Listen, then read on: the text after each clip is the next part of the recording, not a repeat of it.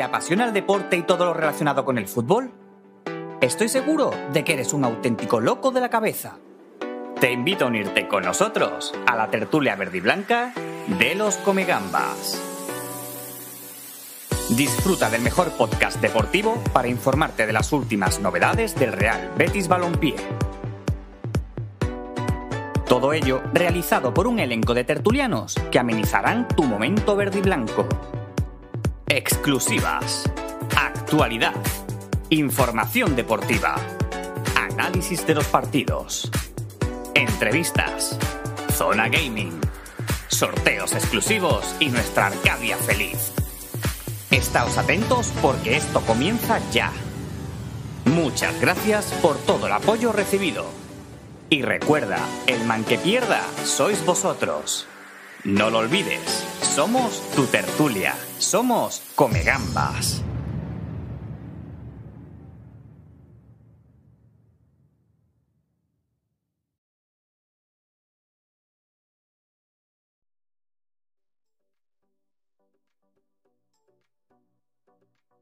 Muy buenas noches a todos mis queridos Comegambas, bienvenidos una vez más a vuestra casa, Espacio Betis, a la casa de los béticos aquí en los Comegambas. Chicos, de alegría, de alegría porque el Betis ayer, en el Día del Padre, se marcó, como diría mi amigo Norbe, una padreada y ganó al Real Club Deportivo Mallorca 1-0 con gol de Borja Iglesias, lo que mantiene vivo el sueño de ir a Champions League el próximo año del Real Betis Balompié. Un saludo a mi amigo Manu Colchón, que dice que son los que han finales, debe estar acordando la plaza nueva. Y bueno, le quedan 12 finales al Betis, como dice Manu Colchón, para sellar esa clasificación europea. Ya veremos qué color es, si suena el himno de la Champions, cuarta plaza. Hay quien dice que podemos coger la tercera, yo creo que esa no es nuestra liga, pero bueno. O si no, UEFA Europa League. Es lo único que le queda al Betis, en lo que va a centrar sus esfuerzos el equipo de Manuel Pellegrini y en lo que hay que apoyar al equipo, porque es el objetivo fundamental que se marcó la plantilla repetir competición europea y si puede ser la UEFA Champions League.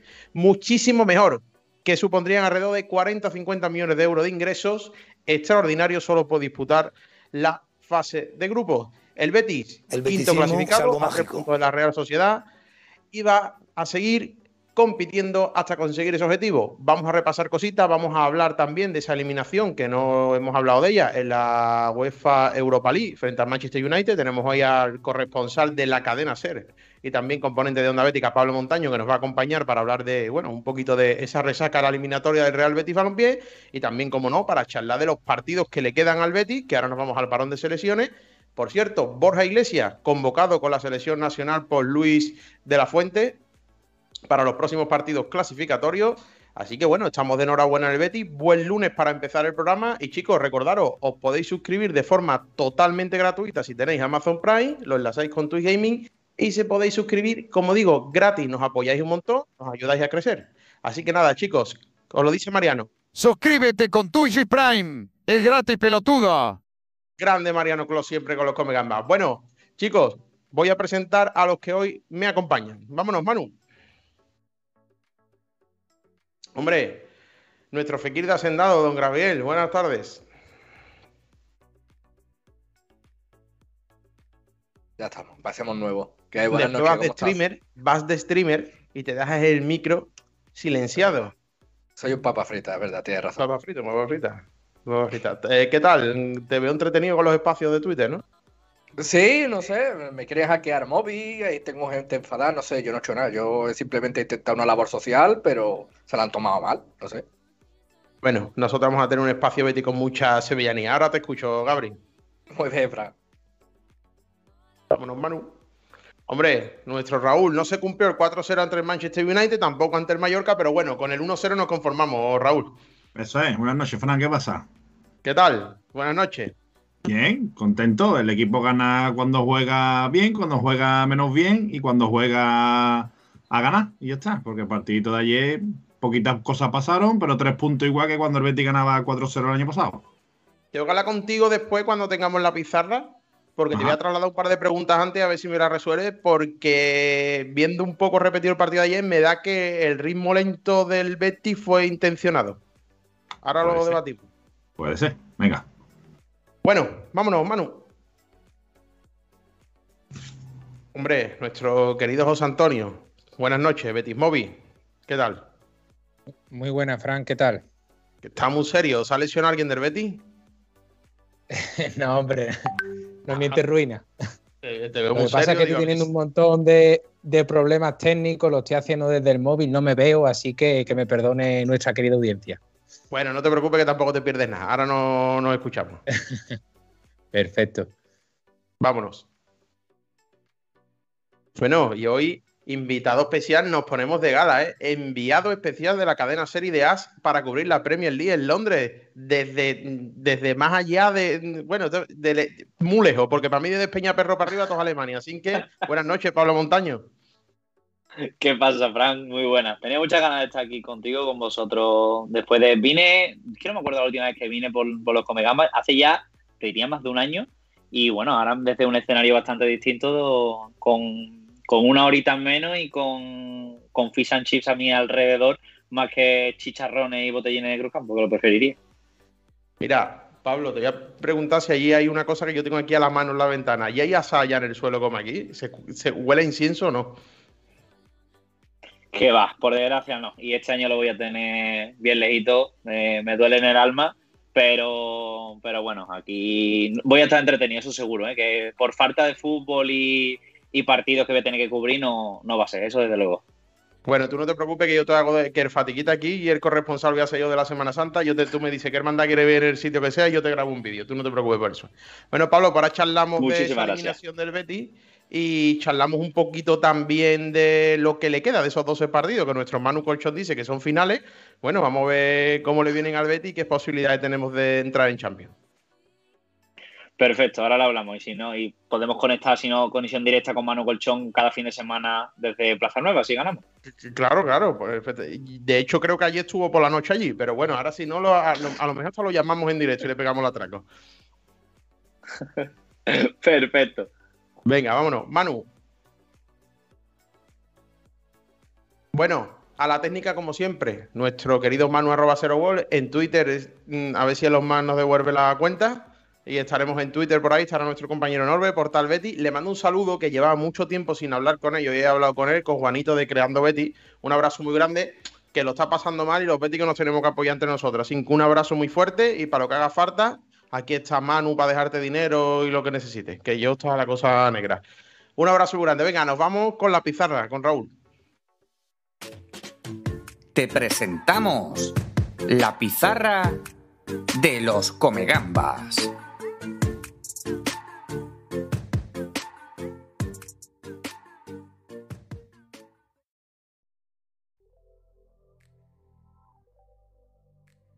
Bueno, antes de comenzar, Manuel, por favor, cógeme el Discord de los fallos del directo. Porque, porque si no, esto va a estar complicado. Gracias por tu bits, maldito betico pelotudo. Raúl se compra los sombreros a granel. Vivan los comegambas. Pues te estoy llamando. Bueno, no sé por qué. ¿Ahora va? ¿Lo ves? ¿Ahora la imagen? Vale. Bueno, perdón, ¿vale? Eh, bueno, vamos como siempre primero con, con los 11 que presentaron ambos técnicos. Eh, el conjunto de Manuel Pellegrini con su ya habitual 1-4-2-3-1, con Ruiz Silva en portería, laterales para Juan Miranda y Savali reencarnado en Nazario, Ronaldo Nazario, esa pareja de centrales para Edgar y Pesela, doble pivote por delante, Guardado, Guido Rodríguez, esta línea de tres media puntas muy movible, sobre todo en la primera parte de ayer, eh, Rodri, Ayose y Canales, y en punta el, nuevo delantero de la selección española, Borja Iglesias. Por su parte, Javier Aguirre, eh, que no sé si quiso mucho jugar al fútbol, pero bueno, cada uno plantea lo- los partidos como puede y como quiere. Salió con un 1-5-3-2, con Raikovic en portería, lateral derecho para Mafeo, lateral izquierdo para Jaume Costa, esa tripleta de centrales para Nastasi, Raillo y González, un tribote o tres jugadores en el centro del campo, Dani Rodríguez, Baba y Ruiz de Galarreta, y arriba eh, Muriki y, y Carly. Pásame, Manuel, a la fotito. Esto es. Bien. Un partido que en realidad tácticamente tampoco tiene, tiene mucho, ¿no? Ahora lo, lo hablaremos, como bien ha dicho Fran, un- una primera parte sobre todo con, con un ritmo muy lento, un Betis muy plano, muy, muy previsible, diría yo, demasiado baloncito al pie, demasiado estáticos los, jugadores. Si podemos ver, bueno, vemos aquí un- una posición eh, del equipo en salida de balón, ¿no? Eh, el Mallorca prácticamente renunciaba a intentar presionar, a dejar cualquier espacio posible con esta línea de 5. Y eh, como la mayor parte del tiempo el balón estuvo aquí, en, esta banda, vamos a, un supuesto, ¿no? ¿Qué es lo que pasaba? Ya te digo, no sé si por la calor, si como dice Fran, influenciado porque el Betis quería que fuera así, mucha acumulación, pocos desmarques. El único, si recordáis, Juan Miranda, sí es verdad que tiraba algunos desmarques a la espalda de, del lateral, a la espalda de los centrales. De hecho, la única ocasión de la primera parte que tuvo el Betis, un pase de Canales desde esta banda al desmarque de Juan a la espalda. Eh, poquito más de ataque del Betis la primera parte, ¿no? Eh, es verdad, la línea de tres medias puntas, que después tenemos aquí, tenemos a Jose, tenemos a Rodri y, y el propio Canales. Se fueron intercambiando las posiciones, sobre todo a Rodri y a Jose. Sí me gustó a Jose, que era el único que intentaba algo distinto, el único que en vez de devolver el balón al pie de cara, se, se intentaba girar y cruzar eh, la línea de defensiva. Recuerden esa, ese giro con ese tiro que, que salvó el defensa. Y, y una cosa que sí. Gracias por tu biche, maldito Betico pelotudo. Si Raúl se comprase un sombrero de paja, los caballos tendrían que comer chocolate. No, hay verdades que son irrefutables. Eso no se puede, no se puede discutir.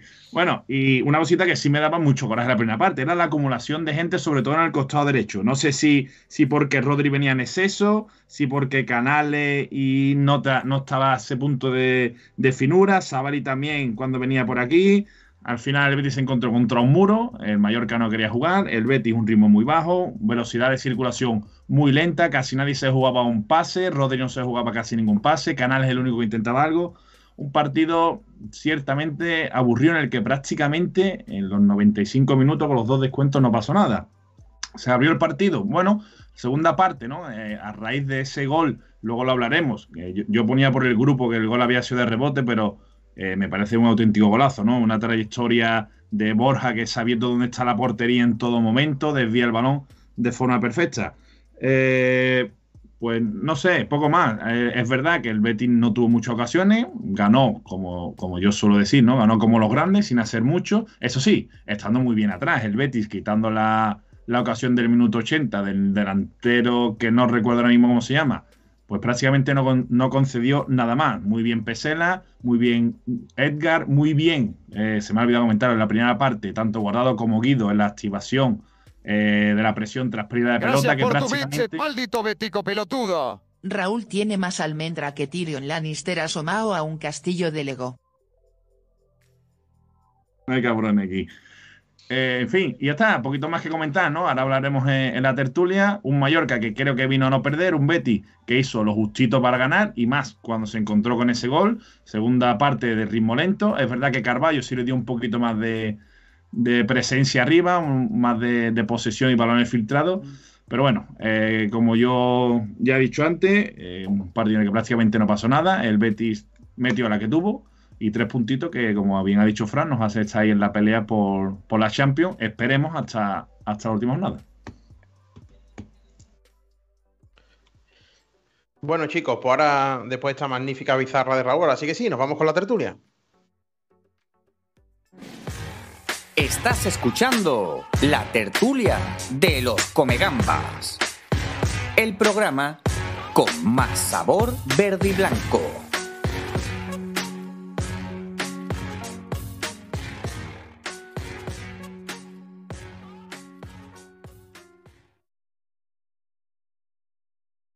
Bueno, chicos, pues antes de comenzar a hablar un poco del partido, de lo que supuso esta victoria del Real Betis, os recuerdo la Arcadia Feria, donde podéis participar siempre con nosotros. Además, nos gusta cada vez escucharos más, saber vuestras opiniones. Ahí la tenéis, Arcadia Feria. Pero hacedlo ya de una vez, coge el móvil, guarda este numerito, 633-973110. Repito, 633-973110, sin gastos de envío ni nada, como la tienda en casa. Se apuntan ustedes el numerito es algo y mandan sus notitas de voz. Muso Betty. Grande, gracias por esa suscripción. A Gaby Flamenquilla, grande. Siete meses ya con nosotros. Eh, mira, mm, Manu, si te parece, voy a leer un poquito el chat, que lo tengo por aquí por el móvil, porque tú sabes que yo me menos con gatos cayola. que ya han escrito por aquí. Eh, sí, eh, eh, sí, vale. Eh, bueno, pues un saludo a Juanito Grando Betty. También nos saluda José Lupichu Herbético. Eh, de Rapanting, como siempre con nosotros aquí, sabe que es uno de mis ni preferidos. Mira, nos dice J de Roja, hola come gambas. En las pizarras de Raúl os recomiendo usar la página web de la pizarra del Mister. Es muy buena y considero que puede ser más sencilla. Un abrazo y mucho Betty. Sois unos cracks grandes. Pues bueno, se lo trasladaremos al bueno de Manu, que es el que hace todas estas cositas. Eh, de Gabriel ha mandado un saludo cariñoso a Raúl. Eh, este, señor. Señor. Eh, señor Lechugo, vale, ya lo cogió. Eh, buenas noches, qué alegría levantarse a las 3 de la mañana y hacer más de mil kilómetros de desblanes para ver ganar al glorioso, grande, eso es betisismo, sí, sí, sí señor. Eh, el portal de Norbe, gordito y seguito, lo tiene todo, hombre, podría ser calvito. Eso de momento todavía estamos ahí aguantando la pelea. Hay quien ya se peina con manopla. Eh, Cristian Bético 89, buenas noches, chavales. Pedazo de programa y mucho Betty. Eh, Derrapante Villegas, hoy no hay Les Menquetreves, noticia en francés. Eh, no tirarme de la lengua, que os cabe el Titanic. Vale, a ver, en YouTube, que también estamos por YouTube en directo. Eh, Gabriel, tus tweets son, son canallescos, hijo. Eh, Escualo, buenas noches, señores. ¿Algo más? Nada, perfecto. Pues nada, tanto a los que estáis en Twitch como en YouTube, un saludo. Comenzamos el programa y vamos a empezar, como no, por esa victoria del Real Betis Balompié frente al Mallorca. Un partido, como ha dicho Raúl, para mí fue muy lento, muy aburrido en la primera parte. Quizás un Betis un poco, poco reconocible por ese ritmo tan bajo. Pero voy al debate del tirón y comienzo con el invitado, con Pablo. ¿Te sorprendió el ritmo tan, tan bajo del Betis en la primera parte, Pablo? No sé sorpresa, pero es que yo asocio esta victoria al Betis 22-23. Y la cosa es que el Betis 22-23 es un Betis muy diferente al Betis 21-22 y que después de 27 jornadas, creo que van ya, el Bético tiene que haber asumido y haber, haberse concienciado de, que ya esas goleadas quedaron atrás, que, que ese juego tan vistoso y que, y que yo era el primero del que estaba tan tan contento y orgulloso porque soy de, lo, de los fanáticos del buen fútbol. De, soy más de el Betis de Pellegrini del año pasado que del Mallorca de Aguirre que, que vimos en el Benito Villamarín. Pero Manuel Pellegrini tiene muy claro que para aspirar a la Champions lo que hay que hacer es sumar de tres, de tres en tres y sobre todo encajar pocos goles. Y la mejor manera de encajar pocos goles es no volviéndote loco, no mostrando demasiado tus cartas, resguardando más la ropa y mostrando una versión que ya hemos visto esta temporada. O sea, no me sorprende al final el ritmo de partido contra el Mallorca porque creo que no es el primer partido que le vemos este ritmo al Betis. En otros partidos no le ha dado para conseguir los tres puntos, pero en muchos sí. O sea, partidos por la mínima no es el primero que, ganan los verde y blancos y que de aquí a final de temporada en esas famosas 12 finales que le quedan al Betis según Manu Colchón, eh, me da a mí que vamos a ver más de un partido así con, sobre todo con rivales como el Mallorca. Ahora lo vamos a llamar después. Prometo que lo vamos a llamar después. Vamos a preguntar por las finales. Eh, José, lo hemos debatido mucho en el grupo de los Comegamba. Yo soy de los que mantiene la tesis de que este Betty es eh, menos propositivo o quizás menos espectacular en cuanto a juego que el año pasado. Pero para mí tiene un puntito, un plus de competitividad, porque el año pasado se veía muy superado por muchos rivales y a veces encajaba demasiados goles. Pero es que este año, incluso en los partidos en los que es inferior, salvo ahora hablaremos de, del Manchester y demás, que creo que está fuera de catálogo, eh, incluso en partidos en los que es inferior y los que es superado, digamos que le quita la posesión y eso, el Betis ya está cómodo sin pelota. Eso el año pasado no pasaba. El Betis tiene que estar mucho más cómodo en tramos de partido donde o no pasa nada o el propio Betis propicia que no pase nada. Y Fran, es cierto que estamos viendo que los de Manuel Pellegrini son capaces de adaptarse un poquito a, las circunstancias del encuentro, ¿no? Eh, lo pudimos ver contra, contra el Mallorca, ¿no? Fue un equipo que, que planteó un partido con pocos espacios, eh, cerrado atrás, intentando eh, no desorganizarse mucho, eh, cuidando mucho las espaldas y ahí el Betis, pues unido también un poco a la falta de, frescura, porque no hay que olvidar que, bueno, se jugó contra el Manchester United el jueves y quizás, pues, algunas piezas importantes no tuvieron el tiempo necesario para recuperar al 100%, pero unido a eso, bueno, el Betis sacó los puntos, que de eso se trata, que cuando no eres capaz de, a lo mejor, imponerte por juego, sí, ganar por, esa inercia, ¿no? O por o por el propio estatus del equipo y, y, así fue, tres puntos importantes en un partido donde pasaron muy pocas cosas y bueno, una victoria, como se suele decir, de equipo grande. Oye, Gabri, por empezar hablar de, de nombres propios. Eh, no llega al nivel de mi Kaiser de la Bahía Fali, pero Pesela lo está haciendo bien, ¿eh? Pesela se comió a Muriki, que es una maravilla, ¿eh? Oye, Yo me gusta Muriki, que- por cierto, ¿eh? Me gusta Sí, mucho yo- Muriki. Yo a mí me encantaría, y además creo que José también es de los míos, que nos encantaría tener a Muriki en, el- en el Betis, pero de, de largo. O sea, para mí es un jugador que me encanta. Pero eso, Pesela se comió a Muriki y lo, lo alejó de la, de la, del área cada vez que quería y no ganó ni una. Yo creo que Muriki no ganó ni un duelo, no tiró a puerta. mm, Uno creo lo una estadística, creo que Pesela ha ganado 8 de 9 duelos que tuvo a ellos. Eso es una brutalidad de partido. Porque ¿cuánto mide Muriki y cuánto mide Pesela? En Pesela No es un sé, 80 y mm. algo, Muriki 1,90 y largo, ¿no? Vamos a ver, yo esto lo comparo en guantá. Muriki te da una guantá y le duele a tus antepasados. O sea, sí, sí, por, ahí por ahí va la altura. Pues por eso para mí Pesela se lo comió. Pero de largo, Oye, por eso.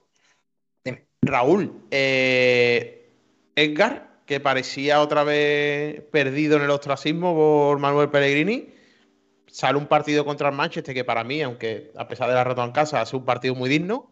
Ayer vuelve a ser un partido bastante correcto. Eh, 1.94 nos pone por aquí nuestro Manu que mide Muriki. Grande Manu siempre por ahí chivateando. 1.94 está bien, ¿eh? Eh, está bien despachado. Eh, hablaba de Edgar, Raúl. ¿Te ha sorprendido el rendimiento de Edgar en estos dos partidos? Pues mira, te mentiría si te dijera que no.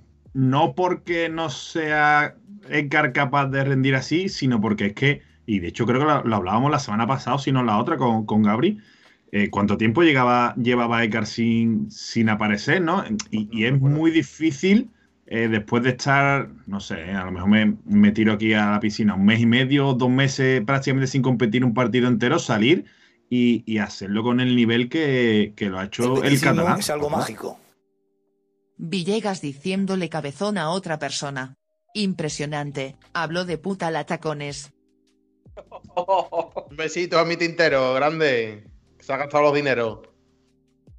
Un besito al enchufado del SAS.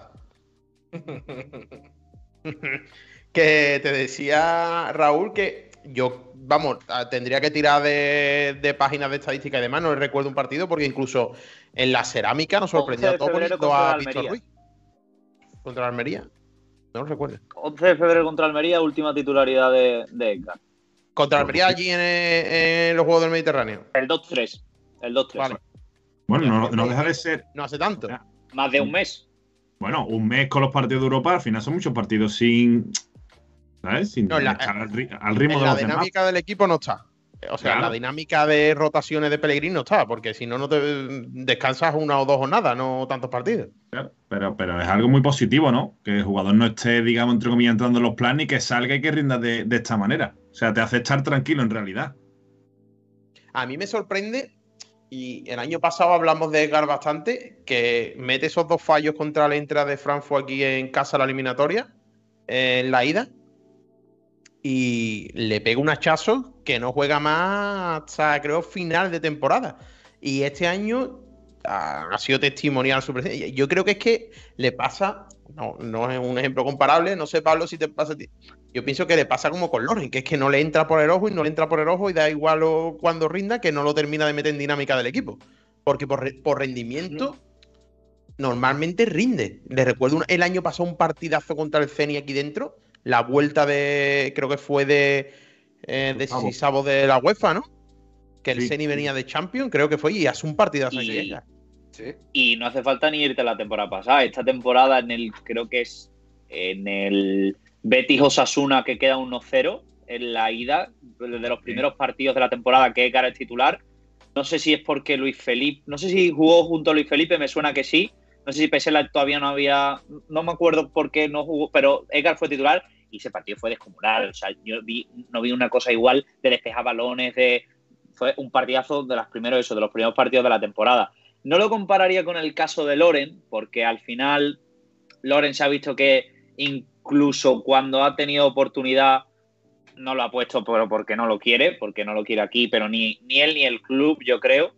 Eh, en el caso de Edgar, lo asociaría también más a que, aparte, quitando el hecho de que siempre rinde o, casi siempre rinde y ha, demostrado que tiene valía para ser titular en, este Betis y, han ganado semanas y semanas de bastante buen rendimiento.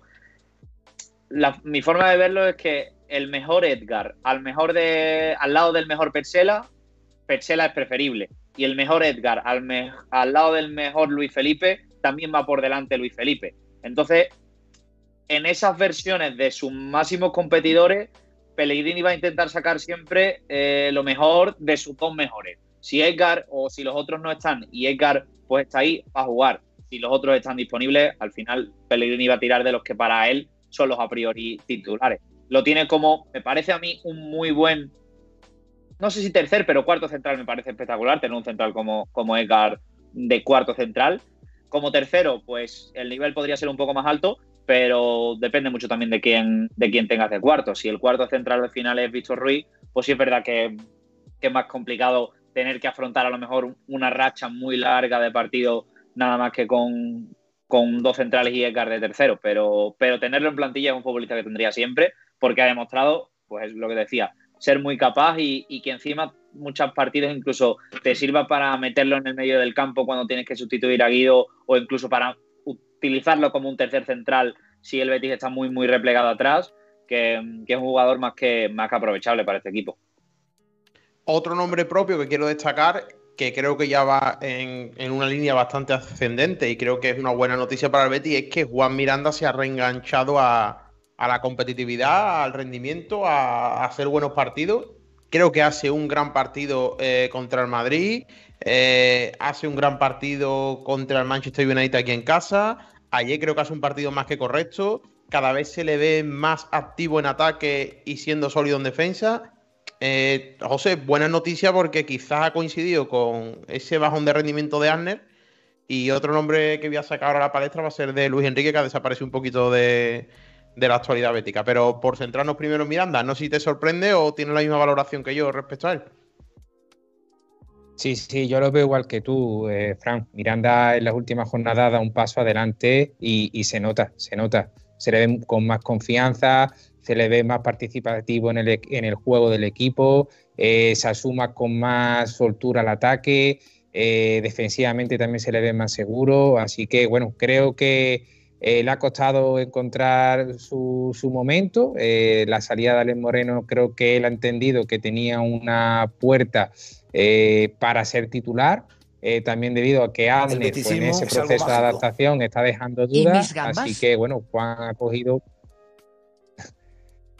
Juan, eh, Miranda ha, ha, cogido el testigo y ha dicho esta es mi oportunidad para ser titular la gran mayoría de los partidos con, con el equipo de mi vida y la verdad que no lo está desaprovechando.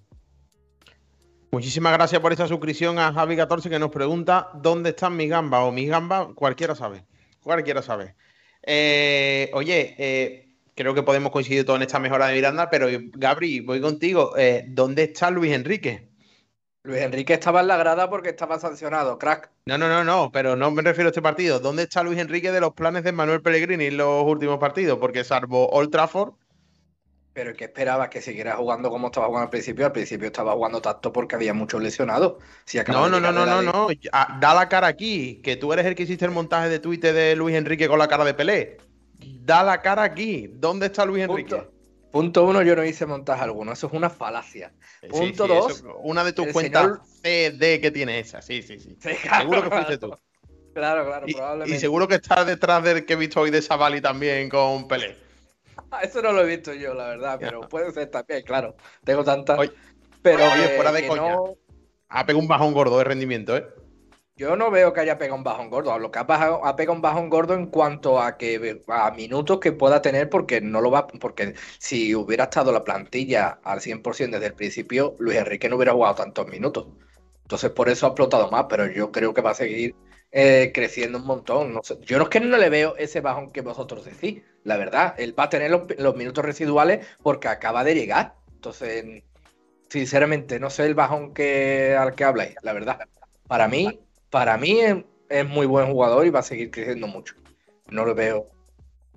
Raúl, eh, con la irrupción de Ayose, Canales de nuevo a la derecha, que Canales para hablar de también, Canales estaba fundísimo ayer, ¿eh? fundido, fundido. Eh, con la aparición de Ayose, ese esa santa trinidad del Betis que era Juanmi, Canales, Borja Iglesias, bueno, Fekir ya el pobre hasta el año que viene lo vamos a tener, que ahora después voy a decir la fecha en la que puede volver Nabil Fekir. Y está súper contrastado. ¿eh? Ahora después os contaré la fecha porque nos vamos a desilusionar más de uno. Eh, Raúl, la irrupción de, de. Ayose se carga a Juanmi prácticamente, ¿no? Lo saca del 11 casi. Es que juega por su sitio. Pues, pues te diría que sí. Entre comillas, Juanmi ha tenido suerte de que Fekir no va a estar hasta, no sé, octubre, noviembre, pero si llega a estar disponible, yo no tengo duda de que Juanmi no juega casi ningún partido más de, titular, porque está claro que el Canario eh, lo pidió Manuel, eh, le gusta y aparte creo que está rindiendo a un alto nivel para llevar aquí, pues estamos en marzo, pues, un par de meses. Lo que es un sacrilegio, no deja de ser un sacrilegio pensar alguno, porque no olvidemos que Juanmi metió 20 o 20 y algo de goles 22. el año pasado, ¿no? 22. 22. Muchos goles para dejarlo en el banquillo. ¿eh? Ya, pero puede ser que a Jose al juego del equipo le aporte algo más. Sup- Supongo que por ahí Manuel estará, estará desempatando la balanza, digamos. ¿Se sabe si hay Este alguna cláusula en el contrato de Ayose de que jugando X partidos te tenga que quedar? No, y si lo hubiera tampoco nos vamos a enterar. Ah, pero Jose eso- se queda seguro, seguro. No, no, sé qué hace. Yo creo que sí. Yo creo Juan que sí. Bustos estuvo con nosotros aquí, le preguntamos y nos dio a entender que no te había hecho un esfuerzo económico súper grande solo por venir cedido y que terminaba el contrato con Unio y. Vamos, Sí, sí. eso Es está un más fichajazo a coste cero. Pablo, este debate me parece muy interesante porque es que, claro, a yo se le puede aportar mucho al equipo, como bien dice Raúl, pero es que en el banquillo tienes 20 goles el año pasado, que le aporta más al fútbol que los goles. La cosa de Juanmi es que lo de la temporada pasada, por mucho que nos duela, es anecdótico, porque ni el propio Juanmi muchas veces yo creo que se creía la cifra de goles que había conseguido, que no deja de ser algo a lo que está bueno que el futbolista se acostumbre. Si al final un jugador eh, se ve metiendo goles y se ve con esa confianza, si le da continuidad, pues bienvenido sea. Pero ahora que Juanmi ha perdido protagonismo, que no ve portería con esa facilidad que, que tenía antes, que yo creo que echa mucho en falta a Alex Moreno, porque mucho de lo que tenía Juanmi lo conseguía gracias a Alex, porque esa facilidad que tenía Juanmi de meterse por dentro se la daba ese correcalles continuo que tenía Alex Moreno por la izquierda, que Miranda poco a poco va consiguiendo, porque se vio en la jugada esta clara que, que comentaba Raúl de la primera parte, es muy ideal. Ese balón de Canales al interior del área con la entrada de, de Miranda es una jugada que vimos la temporada pasada, yo que sé cuántas veces, infinitas, y que este año todavía no habíamos visto con, con Miranda, y es ese paso adelante y ese, esa mejora que está dando poquito a poco el de Olivares, lo que le está permitiendo, pues, llegar más o menos un poco al, al nivel de Alex Moreno. Juanmi echa mucho en falta todavía al que ahora es jugador del Aston Villa y, y se ve repercutido en, en su juego. A eso se suma que Ayoce ha caído de pie, no en el sentido de goles, porque no está metiendo goles y dando asistencia a todos los partidos, pero que sí se entiende muy bien en, esa zona de las medias puntas, porque puede intercambiarse mucho con, con Canales, con el propio Juanmi ahora que, que han llegado a coincidir, con, con Rodri, porque Ayoce, aunque lo sitúen en la izquierda, yo lo que comentaba con, con Pedro, con Manu, con- también con, contigo por el grupo cuando, Fran, eh, hablábamos de, de su fichaje, es un jugador que está hecho para, para jugar de extremo derecho o, de segundo punta y que se le ve que está siempre deseando a perder un poco la banda para encontrarse tanto con el delantero como con los centrocampistas. Es un futbolista asociativo y que ha- abandonó su versión más de delantero referencia que de que, que- que ahora lo que le gusta es en- entrar en dinámica con, con el balón. Y eso yo creo que ahora mismo le aporta más al Betis de Pellegrini que lo que le daba Juanmi la temporada pasada. ¿Se quedará todos los partidos a Yoce de titular o mm, teniendo más minutos que, el malagueño? Lo dudo porque al final las lesiones llegarán, eh, las rotaciones por cansancio cuando haya también jornadas entre semanas, que creo que quedan, no sé si quedan un par de ellas o tres, eh, obligarán también a Pellegrini a hacer rotaciones, o sea que, que van a acabar jugando, incluso coincidiendo los dos, pero ahora mismo mm, creo que Ayoce está por delante de Juan el 11 con bastante merecimiento. Eh, oye, por cierto, para los que queremos saber cómo va el bueno de, de Alex Moreno, ¿qué tal por, allí? Pues ahora está jugando un poco más. eh, los primeros partidos eh, permutó mucho la, posición con Diñe, con el que jugó en el Barcelona. Eh, todavía está adaptándose. Mm, no es el Alex Moreno que veíamos en el Betis. Eso sí, lleva, si no recuerdo mal, asistencias. La primera contra el Arsenal y, la jornada pasada dio, dio la segunda. El Aston Villa está en mitad de tabla y yo creo que va a ser un año de transición. Al final, como el propio Emery, ha llegado a, fin- a mitad de temporada, el proyecto es a largo plazo para intentar llegar a Europa y a partir de la temporada que viene, más asentado, con, con nuevos fichajes, pues yo creo que veremos ya a una mejor versión de Alex que todavía pues es una de y una de arena. Otro nombre propio eh, que vamos a sacar del partido de ayer es el de, eh, para mí, Canales. Eh, creo que, no sé si coincides conmigo, José, no está siendo la mejor temporada de Canales el Betis, ya sea por lesión o demás, pero no está siendo una buena temporada en cuanto a rendimiento. El propio Canales lo ha dicho en un par de entrevistas, ¿no? Que cuando ha estado jugando partidos en la izquierda le cuesta mucho entrar en dinámica del juego, eh, no termina de asimilar bien esa posición, se siente como muy desconectado demasiados minutos del partido.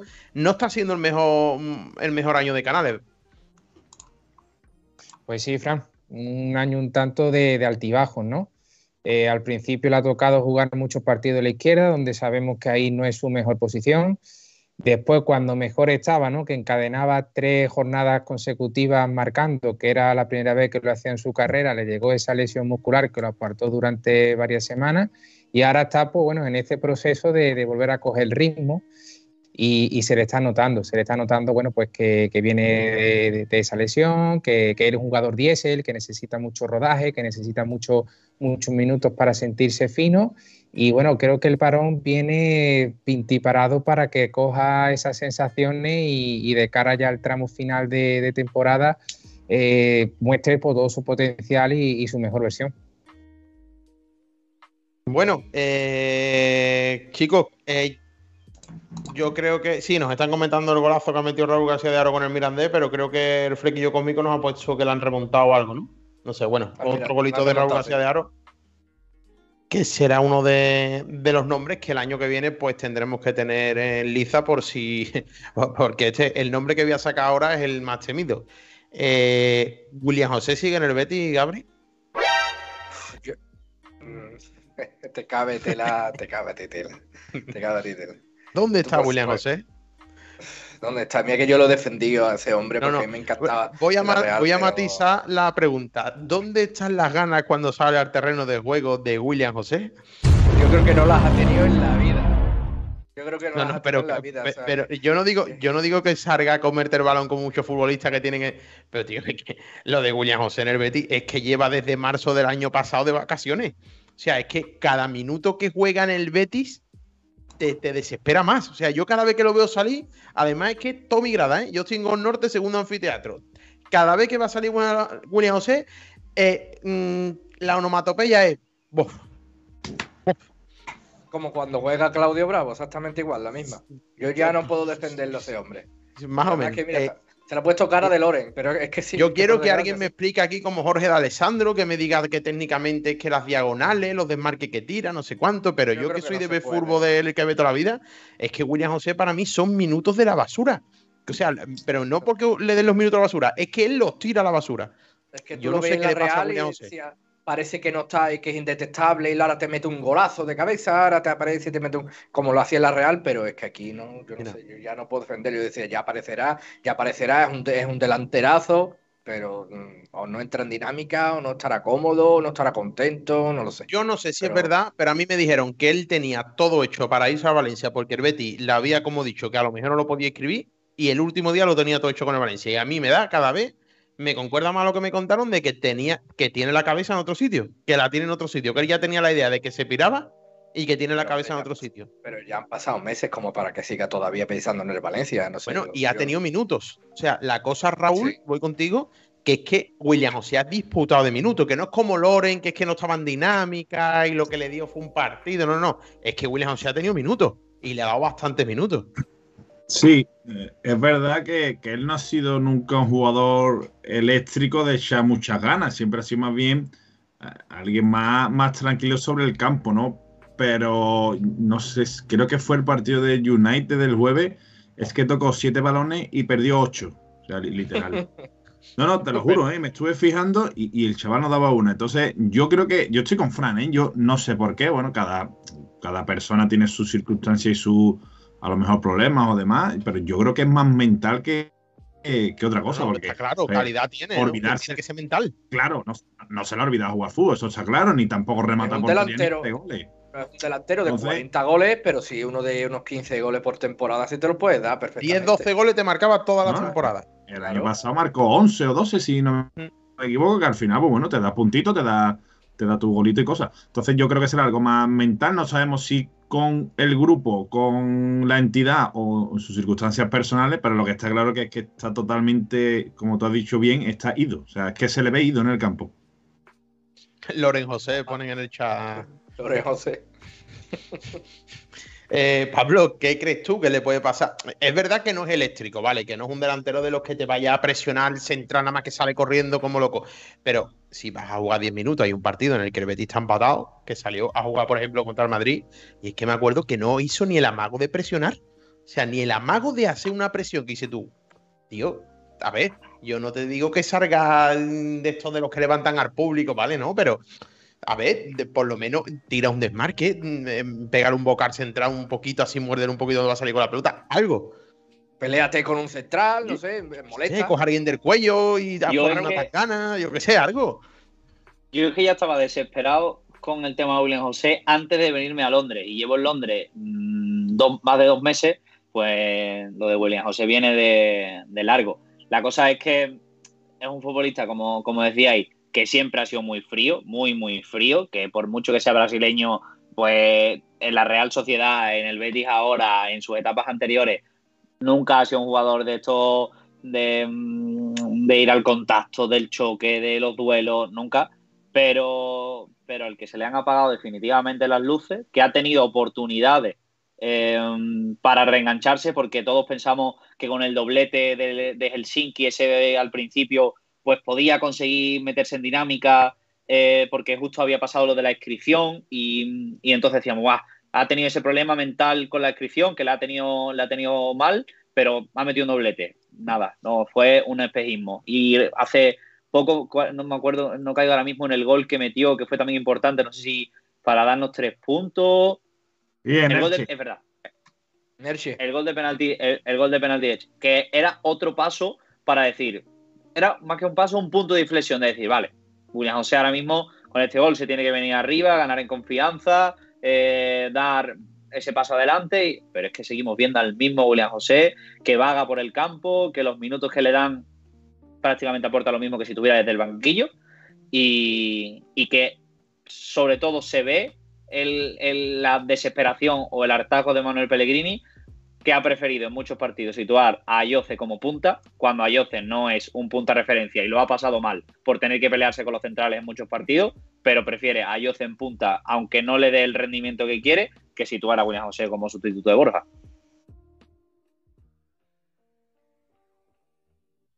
Dale, dale, Raúl.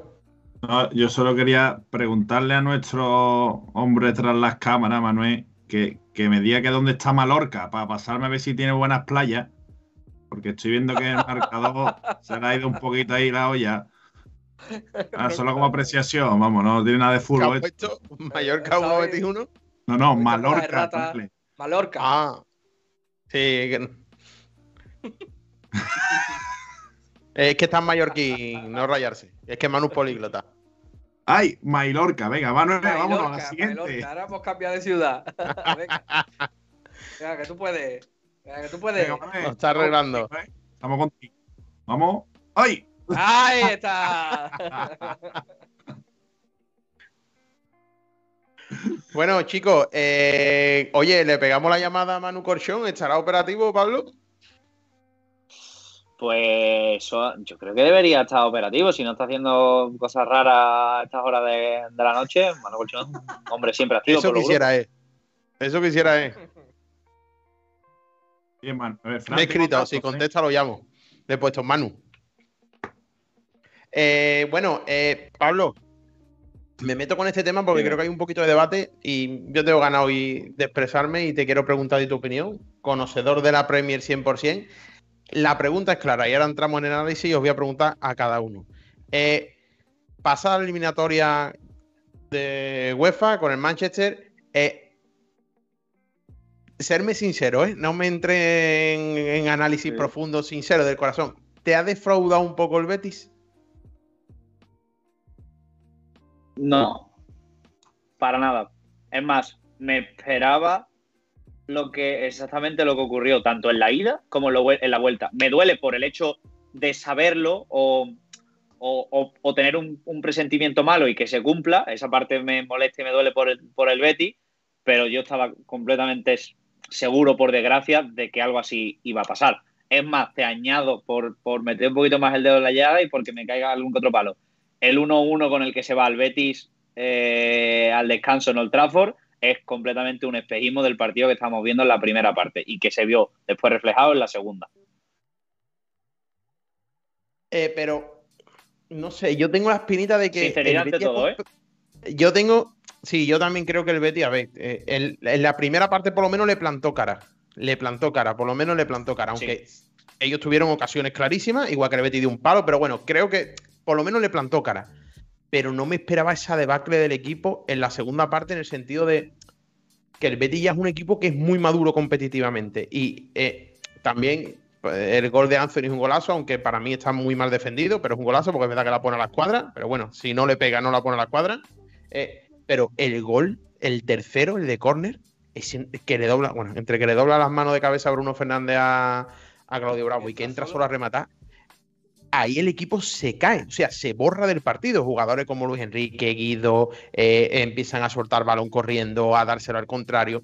Me esperaba, Pablo, más defraudó a mí en el sentido, no decepcionado, porque al fin y al cabo, ve, es que es lo que decía Raúl, ¿no? Que salió, quitaba un tío y metía otro que, que había costado 100 kilos. O sea, eso es imposible competir para Betty. Pero sí, esa me ha faltado eh, esa madurez competitiva que, el Betis me ha demostrado en otros partidos, como contra el Barcelona, contra el Madrid, contra equipos que ha jugado bueno, ¿no? Me faltó ese plus de que el equipo no se cayera en la segunda parte. Y yo a eso te añado que obviamente hay excepciones, pero a los equipos a los que han mencionado con los que ha jugado el Betis esa versión competitiva, casi todos, o todos, bueno, los que te he mencionado, todos, pero los que se me vienen a la cabeza son todos españoles. Pero es una cosa que no le pasa al Betis, que es que le pasa a todos los equipos españoles. Y es que cuando van a Europa y se enfrentan al ritmo competitivo europeo, sobre todo a Inglaterra y Alemania, les pasan por encima, porque son trenes, son aviones. En, Inglaterra, lo estoy mm, yo viviendo y experimentando cada fin de semana, no hay un tramo de partido como el que vimos ayer durante 45 minutos del Betis contra el Mallorca. Eh, y yo qué sé, yo vi Ayer también en el mismo tiempo de jugar al Betis, está viendo un Arsenal Crystal Palace, que no es el partido más intenso de todo, pero había ritmo. Y ese ritmo, cuando se traslada a Europa, al Betis le cuesta. Y aunque en la primera parte, sobre todo los 15 últimos minutos de la primera parte, me parecieron buenísimos, que incluso Joaquín estaba brillando, un futbolista de 41 años eh, brillando en el Trafford, era, no sé, mágico ver, ver eso. En la segunda parte se unió la mala sensación de, que te estaban empezando a pasar un poco por encima con que los jugadores del Manchester United activaron la moto y empezaron a, pues a decidir el partido. Pero es que eso pasó contra el Leverkusen, eh, pasó, aunque no de la misma manera, pero durante varios tramos de partido contra el Eintracht en la eliminatoria, el Betis lo pasó mal. Tuvo momentos muy malos de pasarlo bastante mal con la eliminatoria contra el Eintracht, que al final se decide por un gol en la última jugada del último segundo de la prórroga, sí.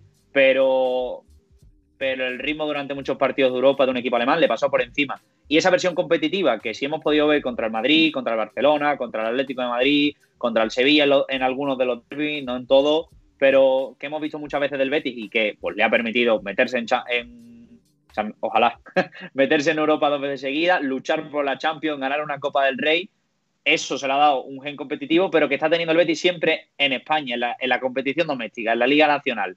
Cuando se va a Europa le cuesta, porque el ritmo es muy alto. ¿Cuándo ha tenido el Betis una mejor sensación de ritmo competitivo? Contra la Roma, contra equipos de, ya niveles más inferiores. La liga italiana más parecida a la española, un ritmo más bajo, pero en cuanto le suben el plus de intensidad, una marchita más, al Betis yo creo que, que le cuesta muchísimo y que es normal porque es que no solo le pasa al Betis. O sea, quitando al Real Madrid, que va a, juega aparte cuando se trata de la Champions, al Barcelona le han pasado por encima, al Sevilla le han pasado por encima, al Villarreal, a la Real Sociedad, a todos los equipos le han pasado por encima. Y yo creo que se debe un poco a eso.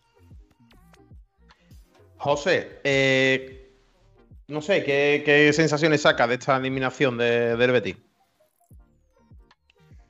Bueno, yo creo que después de escuchar a Pablo poco hay más que añadir. Eh, hay que quedarse con cosas buenas y con cosas malas. Creo que lo bueno, el Betis fue capaz de competirle durante 45 minutos de la ida muy bien a todo un equipo, bueno, que sabemos que está hecho a base de millones y que tiene a futbolistas de, calidad contrastada y de talla mundial, ¿no? Eh, también la vuelta creo que se afrontó eh, de la manera adecuada, ¿no? Se salió con la actitud, con la fuerza, con, con ese impulso que, bueno, in- eh, necesitamos una remontada histórica, se puso todos los ingredientes para conseguirla, pero al final no se, no se dio, ¿no? Y bueno, también pues ese mensaje de autocrítica que ya pudimos escuchar con las declaraciones de Ayoce Pérez justo al terminar la ida, ¿no? De que sí, son muy buenos, muy superiores, tanto a nivel de calidad como, físicamente, pero se cometieron eh, eh, eh, que eh, se han hecho cosas fuera un poco de la filosofía de- de- del Betis, del balón, de de ¿Es mi internet o es de la José? trayectoria del Betis. no Es el de José, es de José, está y- teniendo problemillas. José de repente que está me cae. ¿no? Pero vamos, se la ha entendido perfectamente. Eh, bueno, eh, Gabri, tú eres un parmero, sin que a ti ni te pregunto. O a ti te digo a perder hasta 10-0. Raúl, Pues nada, eh, entre lo que ha dicho Pablo y, el inicio de José, poco más que añadir, ¿no? Eh, aprender eh, y sobre todo que la suerte en algún sorteito nos acompañe, ¿no? Porque yo estoy casi, casi seguro de que cualquier otro rival o el 90% de los rivales que quedaban eh, no hubiera sido una eliminatoria. los mm, alemanes y los ingleses eran los peores. Sí, estaba el Leverkusen también, como bien ha dicho Pablo, que Xavi Alonso le ha devuelto otra vez la, la cara o, está devolviéndole la cara que, que tenía el año pasado. Eh, pero bueno, el resto, pues sí podíamos haberle metido mano, ¿no? Eh, mala suerte porque te- tenemos ahí esa barrera de, de los octavos que no la pasamos ni, ni sin querer. Y nada, esperemos que, que el año que viene, cuando pasemos a Champions y quedemos tercero, que ya nos habríamos llevado el dinerito, pues consigamos por fin de una vez poder vivir en el Villamarín un- unos cuartos de final, que de todo hay que aprender y no tengo duda de que tanto los jugadores como, como Pellegrini eh, le sacarán lo positivo que, que hubiera o hubo en, en esta eliminatoria. Ah, cierto. Eh, bueno, votamos rápido, aunque creo que sé que, quién va a salir. Raúl, el MVP del partido mayor, tu MVP. Don Germán Pesela.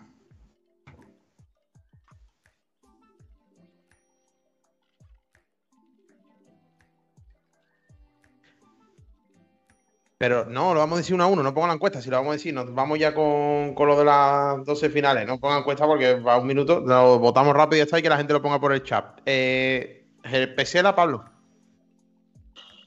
Voy a coincidir con Pesela, que siempre he sido un soldado suyo y, y me alegro de este también. Venga, aquí te dejo votar, Gabri. A Jose. Te retiro el voto. José. No sé si me escucháis ahora. Sí, Eh, Mi voto va para Savalis. Creo que se marcó un partidazo y que cada vez está mejor. Pues. mm, va, yo. Vota tú, Manu, venga, que te escucha la gente, vota tú. Pues mira, yo. Manu. eh, sí, sí, ya me escucha la gente. Yo también estoy de acuerdo con José. Creo que fue un pedazo de partido de Savali, así que mi voto es para él. Y además, gracias a, a su disparo, rebotó en, en Borja y conseguimos el gol de la victoria. Así que mi voto No, es Vale, para Savali. va no, uno para Jose, dos para pierna y y yo le doy el MVP a don Germán Pesela. Así que nada. Me encanta Gabriel El cómo, de, cómo defiende, está ahí pendiente de cualquier cosita. Cojones, es que lo ha dicho él. el- el Ya metió la pierna queriendo, sí, sí, que yo- pero obviamente. rebote. Es otra cosa. Un golazo, es que un golazo, gol de un 9. golazo. No, yo, yo no digo golazo, yo no digo golazo, pero un gol de 9, de jugador de delantero 9. Pues De los que metía tú en, en El las pro. pistas de fútbol sala de tu colegio, Gabri. Bueno, Fran, desempata, tu prima, ¿no? desempata tú. Dos de Pesela, dos de Sabali, uno de Ayoso. Yo, yo, yo, Pesela, Pesela. Pesela, desempato, Joder. Pesela. Mira, ¿Y qué nos dice la Pesela. gente por aquí? Mira, vamos a leer un poquito, ¿no? Pesela, Sabali, sí, la mitad Sabali, Pesela. Ahí está la cosa, pero bueno. Sabalini. No. Sabalini. William José. Podía haber votado a William José. En 2000, Pero bueno. 2005, ¿no? Willy José. Mm. Bueno, chavales, ahora nos vamos con. Dime, dime, ¿quién me quiere decir algo? Yo, yo, aquí con Dime. mi lag de internet. Dime, Eh, ¿qué te ya pasa? que hemos empezado a hablar de, de nombres propios, quizá a lo mejor tengáis ese tema preparado para después, pero dentro de la lista de candidatos a mejor hombre de partido contra el Mallorca, yo metería guardado, ¿eh? que cada vez que sale le toca cumplir y la Ahora verdad que está la rindiendo a la misma maravilla. Independientemente del papel que le toque jugar, ¿eh? la verdad que está muy bien el mexicano. Iba con ese tema porque es un gran debate. Eh, se ha planteado y se está hablando de que puede darse una renovación por un año más, una temporada más. Para mí, está siendo, creo, de las mejores temporadas de Guardado aquí. Creo que la primera y estas son las mejores de, Guardado en el Betis.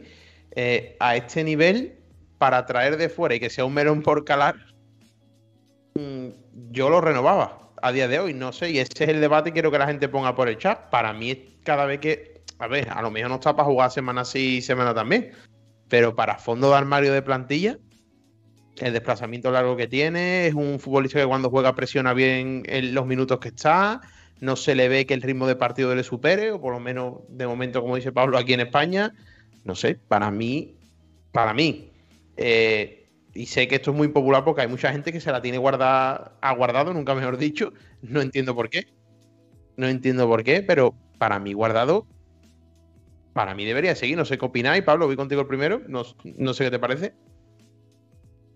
Yo creo que es el debate constante de esta tiene que ser la última de guardado porque ya tiene que venir alguien que pues que, que cumpla un nuevo, empiece un nuevo ciclo y que, y que dé ya relevo a, a guardado. Yo es que tengo la, la misma sensación temporada tras temporada. Empieza cuando mm, viene de verano, le falta siempre ritmo, encadena varios partidos a lo mejor acumulando eh, molestias físicas que no le permiten terminar los partidos y siempre, "Buah, este tiene que ser ya la última temporada de guardado porque, porque ya no, no le da para el ritmo de- del Betis y de estar ahí. Pero al final termina la temporada y como decía Frank, coincido, una de las mejores temporadas de guardado desde que está en el Betis esta última, porque ya no es que entre de rotación, es que se merece en muchos partidos ser titular por delante de William Carballo por rendimiento, no por darle descanso al portugués, sino porque se está mereciendo él con minutos el, el tener un sitio al lado de Guido. Y mm, lo que no sé es si ese año tras año tras año le puede acabar saliendo caro al Betis. Si está claro que es largar a guardado o no mm, renovarlo para no traer a nadie, para a lo mejor apostar por alguien del filial o para pues esperar a que te salga pues una opción, yo que sé, un paso al frente de Paul o algo así, obviamente me lo quedaba. Si es porque hay dinero y porque se puede intentar rejuvenecer la plantilla trayendo a alguien de nivel, está claro que a lo mejor sería el momento este año de dar un, de que Guardado dé un, un paso al lado y que deje su hueco para, para otro. Pero por rendimiento, si nos centramos únicamente en el rendimiento que está ofreciendo esta temporada, la renovación es que no, no se puede decir otra cosa que, que, que se la está mereciendo. Chau. Hay que verlo bien que habla este chico, ¿eh? Sí, Pues vamos, y ¿no? eso que no le hemos pagado. Verá mía. cuando se entere. que, bueno, eh, yo soy, normalmente soy objetivo, ¿no? Las cosas hay que ganárselas en el césped. Él está demostrando que está a un nivel óptimo para, para competir en primera división y diría también en Europa. Y no olvidemos que es uno de los pilares fundamentales de Pellegrini en el vestuario, que a lo mejor eso hace decantarse la balanza entre fichar uno joven, como bien ha dicho Pablo, o mientras esté bien arañarle un añito más a lo mejor, porque es verdad, Pablo lleva razón, ¿no? Si seguimos alargando, no, venga, un añito más que está bien, un añito más bien. Ah, Tiene que haber algún momento en el que venga alguien eh, que corra cuatro veces más que él porque tiene 12 años menos, ¿no? Pero yo creo que mientras esté a este nivel, Pellegrini lo va a querer mantener, creo, ¿eh? Me tiro, me tiro un poquito ya a la piscina sin, sin saber más allá, pero no sé, yo creo que está a buen nivel, la verdad. José.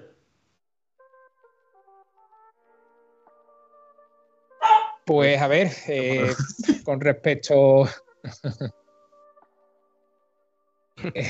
que, que de momento el, rendimi- el rendimiento que está mostrando Andrés Guardado en la presente temporada eh, invita a pensar que, que, bueno, que se está ganando la, la renovación. Eh, yo una cosa que sí veo que ha mejorado con respecto a otros años es sobre todo la toma de decisiones. Eh, ahora lo veo muchísimo más fino a la hora de entrar, a la hora de hacer el tackle. Contra el Mallorca, la verdad que tuvo varias, varias intervenciones así, donde estuvo muy bien y, y bueno, cubriendo un poco pues ese, ese lado izquierdo cuando sube Miranda. Eh, creo que en ese aspecto incluso ha mejorado con el paso de los años. Mientras rinda, mientras cumpla y mientras el entrenador lo quiera, bueno, si el club decide renovarlo, yo creo que es buena noticia. No hay cabrones aquí. Más que botellines. Eh, Gabri. En cuanto de guardado, yo sí, sí, el, el- es que te diría, si acepta el rol de secundario, de salir para partidos que a lo mejor no son tan trascendentes o cuando hay alguien lesionado, pero que él lo acepta, entonces yo me lo quedaba otro año, está claro. Pero que sí que es verdad que yo quiero que a lo mejor venga otro que tenga 12 años menos, que se coma el campo igual que él, que tiene que haberlo. No podemos estar dependiendo de un guardado toda la vida. Algún momento tendrá que llegar alguien, ya sea del filial o un fichaje, que venga que para compartir el pivote con Guido en algún momento. Pero sí, a ver, ya Guardado se lo está mereciendo, pero me queda la espinita esa de que, oye, que Guardado no tiene por qué estar siempre ahí. Que al mismo el año que viene no da este nivel. Por edad. Raúl. Eh, Dime, dime, mano. Vale, que ahora me escucha la gente. No, yo quería hablar con respecto a Guardado. Sí, el Betty creo que le pedí, o sea, le ofrecía uno más uno, ¿no? Y él estaba dispuesto a dos años, ¿no? Directamente, ¿no? ¿Eso tenía entendido? ¿Que el Betty le ofrecía uno más uno? ¿Podía ser? No lo sé. No tengo ni idea. No tengo ni idea. No A ver sé. si aquí Creo que no, ¿eh? Que termina contrato en junio. ¿Sí? No, Sí, pero sí, me sí, refiero Que, que el Betty le ofrecía, me refiero que creo que yo escuché algo de, bueno, me imagino que Pablo igual no nos puede ilustrar, algo de uno más uno y que él decía que quería dos años. Eso es lo que yo llevo escuchando un tiempo. A ver si también aquí la gente de chat puede aclarar algo, no sé. Pablo, ¿ti- ¿sabes algo? Pues yo lo, lo único que había escuchado con respecto a la nego- negociación de la, de la renovación de guardado era el tema de un año. Era el que estaba sobre la mesa la negociación y que estaban intentando, pues, cuadrar. Yo creo que en previsión también de lo que pueda pasar en verano. Si el Betis tiene dinero, igual se piensa traer un jugador y en el puesto de guardado y entonces guardado ya igual se pensaría más lo de la renovación. Pero en lo que solo concibe a guardado no había escuchado, o por lo menos hasta eso no, no había leído yo del, del 1 más 1 los dos años. Yo no tengo constancia de nada. pero- Vamos. De hecho, si te metes en Transfermarkt y demás y ves las noticias de la renovación, espera por un año. Pues sea perfecto, a lo que mejor no serían las sé. típicas habladurías de Twitter, tú sabes. Lo típico. Eh, tengo. Ahora vamos a hablar de los 12 partidos que le quedan al Betis y si es viable o no el objetivo de entrar en Champions. Pero para ello, como hay algún tribunero por ahí de Twitter, como es nuestro querido Manu Colchón, que dice que son 12 finales, como dice, me lo encontré allí en Plaza Nueva. Yo fui a comerme una torreja a la campana y me encontré a Manu Colchón en Plaza Nueva celebrando esa final, ¿no? Frente al Mallorca. Entonces le he escrito y le he dicho que si nos podía mandar un audio. Y voy a poner el audio, ¿vale? ¿Sí? Venga, te lo mando. Fran, tengo datos. Fríos datos. ¿Qué? Venga, se- señora Yolanda Díaz, mm, dígame usted qué datos tiene. Eh, mientras Manu mm, busca el audio que le he mandado, dinos los datos. Vale, dinos los datos, Raúl. Eh, te voy a dar dos, los- te voy a dar los dos seguidos y ahora los debatimos. El primero, el Betis lleva en la misma jornada eh, un punto menos que el año pasado, 14 goles menos a favor y 6 goles menos en contra, que lo cual, dicho esto, tiene mucho mérito teniendo en cuenta que Fekir prácticamente no ha estado, Canales no ha estado, Alex no está. O sea, el mérito que tiene el Betis sin que ninguna de sus estrellas esté brillando es brutal, ¿vale? Y ahora otro que sé que esto, estas cositas te gustan a ti, Fran. Tengo aquí los datos de goles encajados por Ruiz Silva y por Bravo. Entonces, eh, Ruiz Silva va a, gol por partido, 22 partidos, 22 goles encajados, ha dejado su portería cero en 9 de 22, es decir, un 40% de los partidos que juega, 40%. Y Bravo solo en 4 de 18, un 22, 22 sobre un 40 de Ruiz Silva. Solamente el 22% de los partidos que ha jugado ha dejado la portería cero. Y en total, el Betis ha dejado la portería cero en 35% de los partidos que ha disputado en todas las competiciones. Ahí lo dejo. Ya lo, dije, ya lo dijo Pellegrini el año pasado, ¿no? Que para un equipo campeón tiene que encajar menos de 30 goles. Es que... Pero la primera estadística que has dado me parece muy, muy interesante porque es el debate que hemos tenido antes y lo que yo vengo manteniendo, que este Betty es mucho menos eh, vistoso y efectivo de cara a portería que el año pasado. Es muy, menos propositivo. Pero porque con, le vale, renta mucho más los goles que mete. Porque si tiene 14 goles menos a favor y 6 menos en contra, es que está rentabilizando mucho más en no encajar. Bueno, también hemos tenido a Guami, ¿cuántos meses lesionado? ¿Seis meses?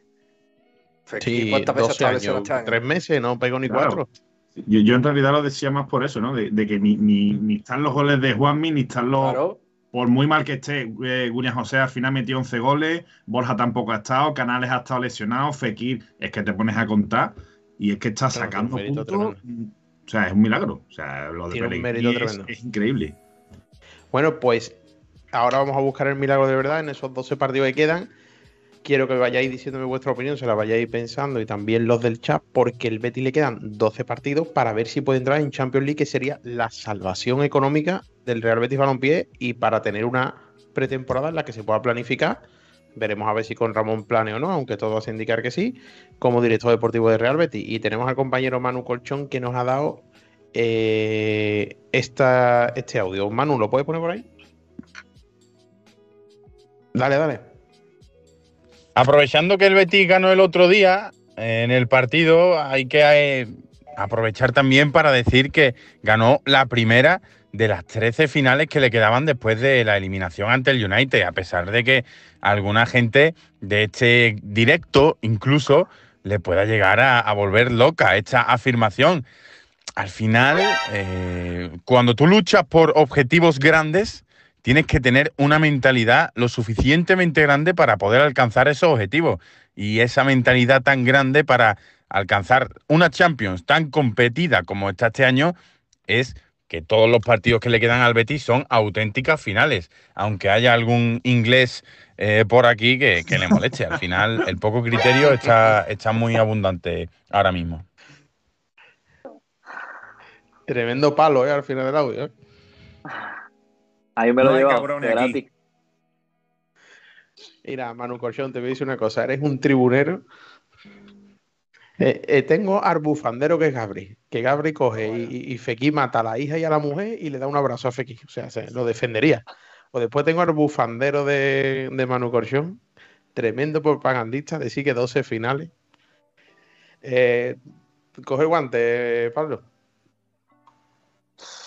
Pues el guante que cojo es, y aprovecho y comento por aquí lo que, lo que ya le dije a Manu por, por WhatsApp, y es que llamar finales a todos y cada uno de los partidos le quita el valor a la palabra final, porque un jamás en la vida un Betis Mallorca de la jornada 27 podrá tener ni la mentalidad, ni las ganas, ni la intensidad, ni el ritmo, ni el nerviosismo, ni nada que se le parezca a, por ejemplo, sin irme, no sé, lo primero que se me viene a la cabeza lo que ocurrió en la Cartuja el 23 de abril. Entonces, eh, si intentas comparar la preparación de un partido, el sentimiento que lleva el jugador por dentro de un, una final que es algo único con un partido que se juegan como esos 38 durante la temporada, pues pierde completamente el valor. El valor de una final es que juegas una. Si la ganas, eres el mejor. Si la pierdes, no, aparte de que prácticamente nadie se acuerda de ti, el, sentimiento de derrota te inunda y el pesimismo es lo más grande que, puede existir. En cambio, un partido de liga tienes 38, que sí, que tienes que intentar ganarlos todos, pues bueno, si los ganas todos, no es que vayas a Champions, sino que acabas como campeón de liga, que eso también es otro título. Pero no afrontas final tras final, porque al final, valga la redundancia, eh, si imprimes tanta tensión y tanto concentración en la cabeza del jugador fin de semana tras fin de semana tras fin de semana es inasumible, inaguantable para cualquier persona humana tener que meterse en ese estado de concentración cada tres días. Al final el jugador desiste, porque si llegan las derrotas, llega el empate, pues imagínate lo que habría supuesto eh, perder en la cartuja. Y si ahora lo que perder, el, el sentimiento que tenía el Valencia por perder en la cartuja lo tiene el Betty, cada vez que cae derrotado en, en liga, el jugador no, re- no aguanta así ni, ni dos meses de competición. Bueno, dejando de un lado las paparruchas de, de Manu Colchón, centrémonos en lo importante. Eh, 12 partidos que tiene el Betis por delante. Eh, José, Arturón, ¿ves al Betis entrando en Champions, sí o no? Vamos dejando de calendario, de lo que le queda, de lo que no. ¿Ves al Betis entrando en Champions, sí o no? Eh, difícil pregunta, pero me atrevería a decirte que sí. Eh, ahora que nos hemos quedado solo con una competición, que bueno, estamos teniendo lesiones importantes, pero vamos a tener más tiempo para recuperar, para que los jugadores eh, no sufran tantos problemas físicos. Y creo que dentro de los 12 partidos que nos quedan, tenemos Queda rivales dentro, en ¿eh? teoría asequibles. Sí, pero bueno, es en casa, que nos debemos hacer fuerte. Después Ganamos allí tenemos alguna 0-2. Ojito algo la verá con eso, que yo creo que es nuestro rival por la Champions, no el Atlético de Madrid. Yo quiero ser optimista y quiero pensar que, que sí, que este equipo nos está demostrando que sabe competir, que, que a pesar de no jugar eh, todo lo vistoso que muchos queremos, eh, gana y creo que eso al final te da ese plus de competitividad que te hace conseguir los objetivos y ojalá sea el de la Champions. El perro también dice que vamos a la Champions. ¿Qué dice Gabri? Eh, mi No es lo corazón mismo. me dice que. No, perdona.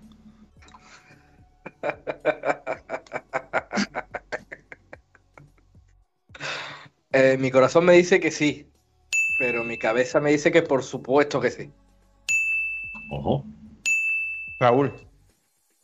Pues mira, yo te digo más, y me tiro a la piscina, pero, pero vamos, estoy viendo los calendarios de los dos equipos hasta el duelo directo y te diría que si el Betis gana a la Real Sociedad en su campo, o sea, en nuestro campo, perdón, eh, se pone tres puntos por delante. Y, vamos a ganar los 12 que quedan 4-0, ¿verdad, Raúl? No, 4-0 no, porque el derby lo vamos a ganar 0-5. Pa, pa- hombre, para hacer un poquito más daño, ya que estamos, los redondeamos, hombre, no vamos a dejar un golito ahí a falta de Raúl. pasar, para saludar así. Qué miedo le tengo a ese derbi, ¿eh? Bueno, eh, Fran, si todo Ya sigue estamos- como va, Ya, espérate que se, que se ha activado el Drama. El Drama No, no. se acaba de activar. lo No, no, que no, eh. es aquí, es aquí a. Gabri, esto será porque como tú puedes ver, habrás visto tú muchos derbis ganados. Porque yo he visto, vamos, es que me acuerdo de poco. Vamos, Pellegrini todavía ha ganado un derby que no sea de copa. No, pero Eh, no estamos para hacer chistes a estas horas. Correcto. Los Mariano Rajoy al aparato, sí, señor. Eh, mira, si queréis, mm, os digo el calendario que tiene el Betty. La clave son los tres partidos seguidos que hay antes de la Real, que dos son en casa. Eso es la clave. Es que. Esos son los partidos clave. Mira, eh, los tengo por aquí, vale. Yo, si quieres, Fran, cuando tú dices del Betis, te digo yo quién juega la Real. Vale. A Y ver, bueno, yo lo estaba poniendo aquí también. Atlético de. Ma- Bueno, el del domingo de Ramos nos da disgustor Betty, eso lo sabemos. Sí, Betis la, Real, Cádiz, la Real juega en la cerámica, ¿eh? en ese día, cuidado. un empatito, un empatito allí. Un empatito allí. Sería directo, ¿eh? porque el Villarreal hay que seguir contando con él, yo creo. Sí, Claro, sí. claro, sí, sí, sí, sí, sí, está a cuatro puntos del Betis. Después, mira, tenemos Betis Cádiz, Betis Español, Osasuna Betis. A, ese partido va a ser duro, ¿eh? Eh, y el Betis Real Sociedad. Hostia, después va a ser una Betis. Dios mío, Dios quiera que le ganemos a la Real Sociedad. Atleti Pero- Betis, que Y, San y Mamés. bueno, y, y después San Mamés. Que San Mamés, San Mamés que se le da al Betis sufrido. fatal. Eh, de hecho, creo que no hemos ganado todavía ni hemos sacado un- no No hemos puntuado en el nuevo San Mamés. ¿no? Correcto. Betis y Real No. Vallecano. El derby, Betis Getafe. Betis, ojito que podemos mandar Sevilla segunda en mayo, ¿eh? Ojito, ¿eh? No, no, al Valencia Y- que se salve. Con el Valencia no dejamos perder la última jornada de en Champions. Fran, te añado por las fechas que todavía no han salido, pero si te fijas en Osasuna, eh, Real Sociedad de Barcelona, ahí hay una jornada intersemanal. O sea que va- es una semana con tres partidos. Buah. Que lo Ahí va a hace estar el aún key. más complicado. Ahí va a estar el key de la cuestión, ahí va a estar. Ah, o sea, que el partido con la Real es, entre semanas. No, espérate, me estoy liando yo. Sí, El 23 domingo. claro, claro, sí, sí, sí, es jornada de 26. miércoles jueves, vamos. Jornada, 26 jornada la intersemanal. Real. No, es más, es feria. Es el miércoles de feria, el jueves. Claro, sí. Bueno, eh, estáis hablando del calendario del Betis, pero es que a la Real le queda Villarreal, Bilbao fuera, Osasuna fuera, Real Madrid, Sí. Barcelona, Atlético Madrid y si Dios quiera se está jugando algo el Sevilla en la última jornada. Mira, yo creo que es fundamental que el Betis no llegue de- más lejos de dos puntos al partido contra ellos. Yo creo que llega por delante, sinceramente. Hombre, si llega por delante sería estupendo. Si llega por delante ya te los machacas. Pero ojito al Villarreal, ¿eh? No mira el calendario que tiene el Villarreal. Yo tampoco. Espérate, Vamos a verlo. Sobre la marcha. Partidos. A ver. A Y ver, el Villarreal, ha jugado con Barça y con Madrid, Uh. creo. El Villarreal No, no, juega le queda ahora Madrid. con la Real. Con la Real juega ahora.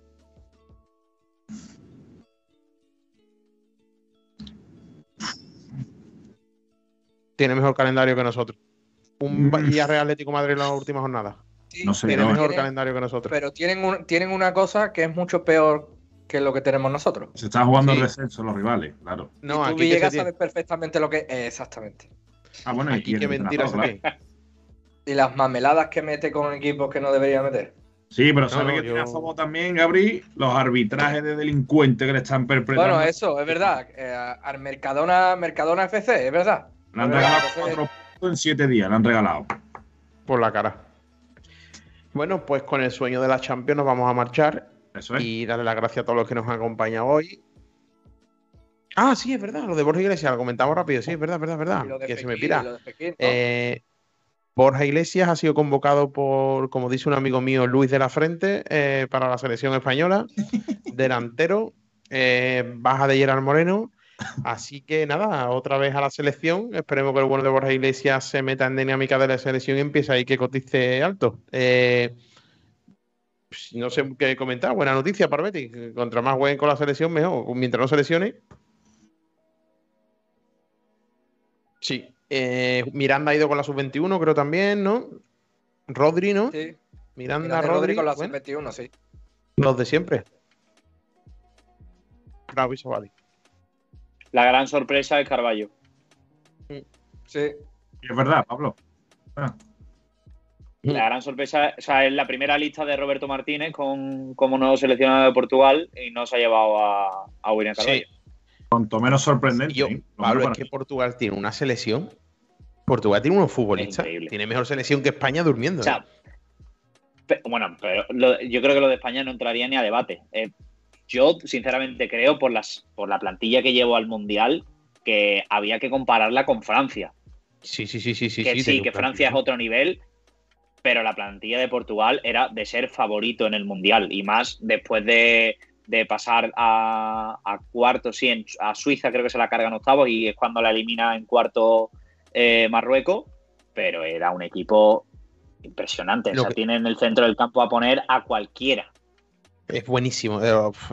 A mí me tiene enamorado Bruno Fernández. A ver si marca un hat el próximo partido de UEFA.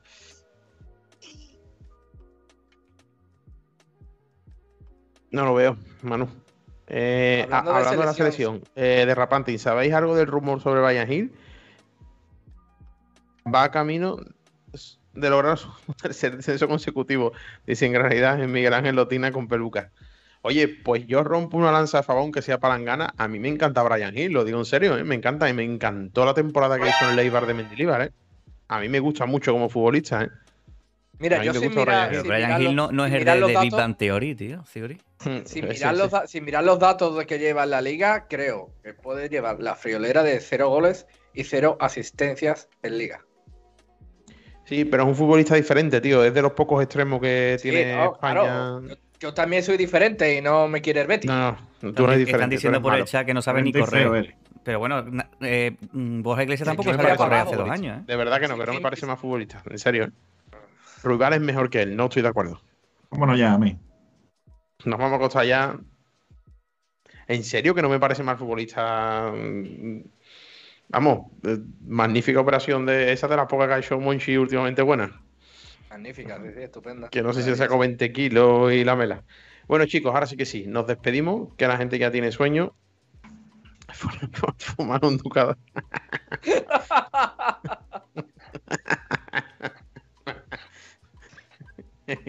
no será pagar los cigarros la ducha. Llega, no ibas a, Bueno. poner- no ibas a decir lo de Fekir, la lesión de la duración. Ah, sí. Eh, me han dicho que. Fekir. se tengo más sueño que un operado, Manu.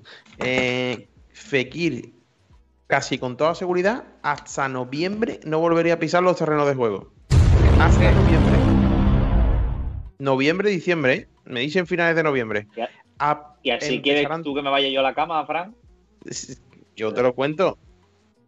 Ah, y ahora fuera de micro voy a decir quién me lo dice, que no lo puedo decir. Pero hasta noviembre, diciembre, empezará a entrenar con el equipo a finales de septiembre, octubre y no se espera la vuelta a los terrenos de juego hasta noviembre. Bueno, No, así que nada. que se equivoque o que adelante el tiempo. Pero bueno, Es lo normal, ¿eh? Que haga como Juanmi. Y acorte un mes de plazo por lo menos.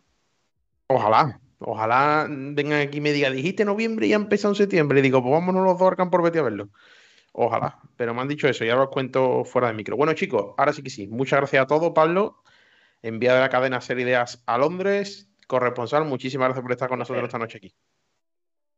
Un placer, Fran. Sabes, como siempre, que puedes contar con, conmigo para estas cosas, sobre todo si es sobre el Real Betis Balompié. Y que, nada, seguiremos mm, los partidos desde, desde la distancia y, y animando, como siempre, a- al plan 3.0 del ingeniero. Claro que sí. Esperemos que termine con esa consecución de, de Champions League. José, con problemas hoy de conexión. Espero que los termine buenamente pronto. Así que nada, José, buenas noches y gracias por estar con nosotros. Muchísimas gracias, Fran. Perdonad por todos estos problemillas de conexión. No he tenido mi, Nada, mejor siguiente noche. programa. Y dale de comer al perro que te va a morder el tobillo. bueno, Gabri, buenas noches. Un besote, mi drama queen favorita. Eh, ¿Te va a meter algún- en algún espacio de sevillanía? Eh, no, prefiero verlos luego grabados, que me los vayan pasando para yo ir poniendo cositas. Grande. Ya no hay sevillanía, tío. Se acaba la sevillanía. No, no, no, no. La, la sevillanía es solo si viene de una acera. Desde la nuestra, por lo visto, no vale. Es falta de respeto y eh, no hay Yo que me había sacado, yo me había sacado B1 en sevillanía y ahora no lo puedo usar. No, no, ya no. La, la- la han quitado, la han quitado de circulación ya. Casi la mar, casi la. Bueno, No, Raúl, una nochecita más. Muchísimas gracias por esa magnífica pizarra. A mandar, jefe. Pues nada. Eh, está preguntado por Torbe. Torbe está acostado ya. Ya Me está está haciendo un sombrero de paja, Raúl. Mm. Bueno, chicos, pues a todos los que nos habéis acompañado, el programa sí que ha subido en YouTube, tanto a los que nos habéis visto por Twitch y por YouTube, muchísimas gracias por seguirnos. Recordad que os podéis suscribir de forma totalmente gratuita si tenéis Amazon Prime con Twitch Gaming, lo enlazáis y nada. Vuelven los podcasts, ya no nos da problema Spotify, hemos resuelto una incidencia y vuelven los podcasts. Mañana lo tendréis subido en Spotify, en iVoox, en Google Podcast, en todas nuestras plataformas. Así que nada, podéis disfrutar de los Comegamba cuando queráis. Hay que tener ganas. Buenas noches. Viva Real Betis Balompié y mucha sevillanía. Chao, chao.